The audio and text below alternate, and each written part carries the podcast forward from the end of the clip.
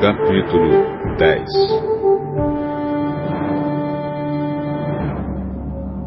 A lei dada por Moisés não é um modelo completo e fiel das coisas verdadeiras. É apenas uma sombra das coisas boas que estão para vir. Os mesmos sacrifícios são oferecidos sempre, ano após ano. Portanto, como pode a lei, por meio desses sacrifícios, aperfeiçoar as pessoas que chegam perto de Deus? Se as pessoas que adoram a Deus tivessem sido purificadas dos seus pecados, não se sentiriam mais culpadas de nenhum pecado e todos os sacrifícios terminariam. Em vez disso, esses sacrifícios, realizados ano após ano, servem para fazer com que as pessoas lembrem dos seus pecados. Pois o sangue de touros e de bodes não pode, de modo nenhum, tirar os pecados de ninguém. Por isso, Cristo, ao entrar no mundo, disse: Tu, ó Deus, não queres animais oferecidos em sacrifícios, nem ofertas de cereais, mas preparaste um corpo para mim. Não te agradam as ofertas de animais queimados inteiros no altar, nem os sacrifícios oferecidos para tirar pecados. Então eu disse: Estou aqui, ó Deus. Venho fazer a tua vontade, assim como está escrito a meu respeito no livro da lei. Primeiro ele disse: Tu não queres sacrifícios ou ofertas de animais e não te agradam as ofertas dos animais queimados inteiros no altar, nem os sacrifícios oferecidos para tirar pecados. Ele disse isso, embora todos os sacrifícios sejam oferecidos de acordo com a lei. Depois ele disse: Estou aqui, ó Deus, para fazer a tua vontade. Assim Deus acabou com todos os antigos sacrifícios e pôs no lugar deles o sacrifício de Cristo. E porque Jesus Cristo fez o que Deus quis, nós somos purificados do pecado pela oferta que ele fez, uma vez por todas, do seu próprio corpo. Todo sacerdote judeu cumpre todos os dias os seus deveres religiosos e oferece muitas vezes os mesmos sacrifícios, mas estes nunca poderão tirar pecados. Porém, Jesus Cristo ofereceu só um sacrifício para tirar pecados, uma oferta que vale para sempre, e depois sentou-se do lado direito de Deus. Ali, Jesus está esperando até que Deus ponha os seus inimigos como estrado debaixo dos pés dele. Assim, com um sacrifício só, ele aperfeiçoou para sempre os que são purificados do pecado. E o Espírito Santo também nos dá o seu testemunho sobre isso. Primeiro ele disse: Quando esse tempo chegar, diz o Senhor, eu farei com o povo de Israel esta aliança. Porei as minhas leis no coração deles e na mente deles as escreverei. Depois ele diz: Não lembrarei mais dos seus pecados nem das suas maldades. Assim, quando os pecados são perdoados, já não há mais necessidade de oferta para tirá-los.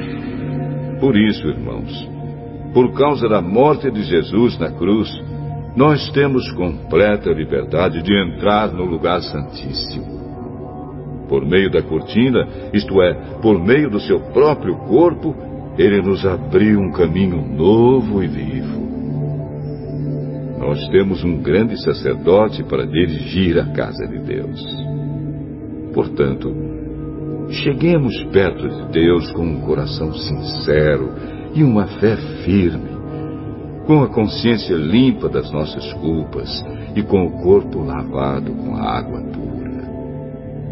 Guardemos firmemente a esperança da fé que professamos, pois podemos confiar que Deus cumprirá as suas promessas. Pensemos uns nos outros, a fim de ajudarmos todos a terem mais amor e a fazerem o bem. Não abandonemos, como alguns estão fazendo, o costume de assistir às nossas reuniões. Pelo contrário, animemos uns aos outros, e ainda mais agora que vocês veem que o dia está chegando. Pois, se continuarmos a pecar de propósito, depois de conhecer a verdade, já não há mais sacrifício que possa tirar os nossos pecados. Pelo contrário, resta apenas o medo do que acontecerá. Medo do julgamento e do fogo violento que destruirá os que são contra Deus.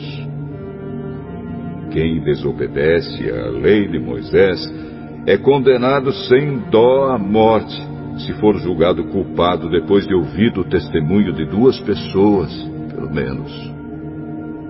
Então, o que será que vai acontecer com os que desprezam o Filho de Deus e consideram como coisa sem valor o sangue da aliança de Deus que os purificou? E o que acontecerá com quem insulta o Espírito de Deus que o ama? Imaginem como será pior ainda o castigo que essa pessoa vai merecer.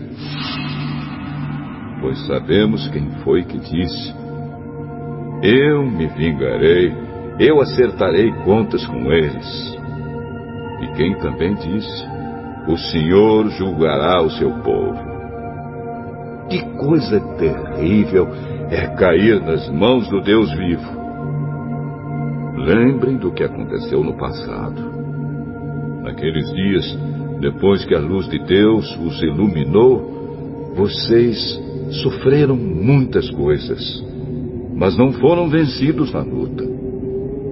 Alguns foram insultados e maltratados publicamente, e em outras ocasiões vocês estavam prontos para tomar parte no sofrimento dos que foram tratados assim. Vocês participaram do sofrimento dos prisioneiros.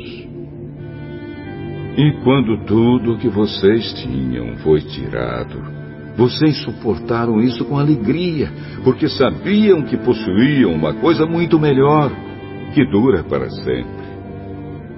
Portanto, não percam a coragem, pois ela traz uma grande recompensa. Vocês precisam ter paciência para poder fazer a vontade de Deus e receber o que Ele promete.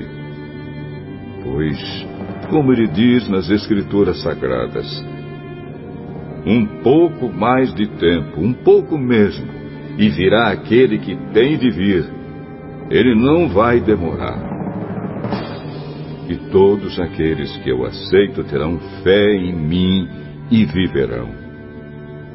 Mas se uma pessoa voltar atrás, eu não ficarei contente com ela. Nós não somos gente que volta atrás e se perde. Pelo contrário, temos fé e somos salvos.